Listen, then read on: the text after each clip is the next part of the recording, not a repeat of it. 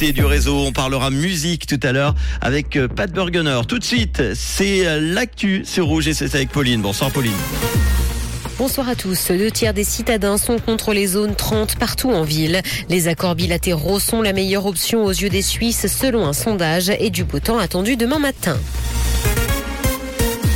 Deux tiers des citadins sont contre les zones 30 partout en ville.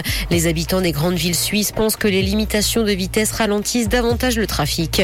L'association Transport et Environnement indique de son côté que c'est faux. Ce serait en fait uniquement la perception subjective des sondés. Le sondage de TCS montre par ailleurs que les romans sont plus enclins à accepter de lever le pied que les alémaniques.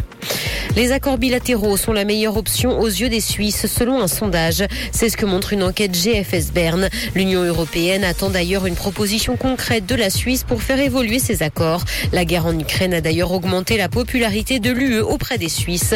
La part des personnes ayant un avis favorable sur ces accords bilatéraux est passée de 53 à 59% par rapport à l'année dernière.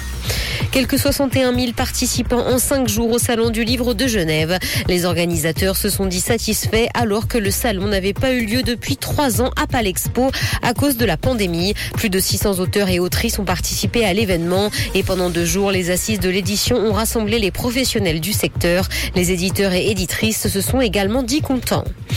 Dans l'actualité internationale, appel à la grève générale en Israël contre la réforme judiciaire. C'est ce qu'a annoncé la plus grosse centrale syndicale du pays. Et ce, alors que le projet de réforme de la justice est en cours d'examen au Parlement et divise profondément le pays. Des milliers de personnes sont par ailleurs descendues hier soir dans les rues de Tel Aviv pour protester. Les opposants estiment que la réforme met en péril le caractère démocratique de l'État d'Israël.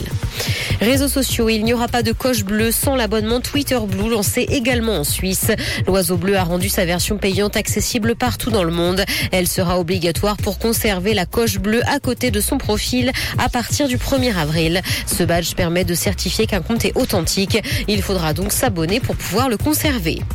À Londres, un artiste a recréé les nymphéas de Claude Monet avec 650 000 briques de Lego. Cette œuvre monumentale sera présentée à l'occasion d'une exposition de l'artiste et chinois qui est consacrée au design et à l'architecture. Elle sera visible à partir du 7 avril et jusqu'au 30 juillet. Son œuvre de Lego fait 15 mètres de large et 22 couleurs ont été utilisées pour reproduire le tableau de Claude Monet. Le soleil va briller demain matin malgré la présence de quelques nuages. Côté température, le mercure affichera moins 1 degré à Nyon et Yverdon, ainsi que 0 à Lausanne et Carouge. Bonne soirée à tous sur Rouge. C'était la météo, c'est Rouge.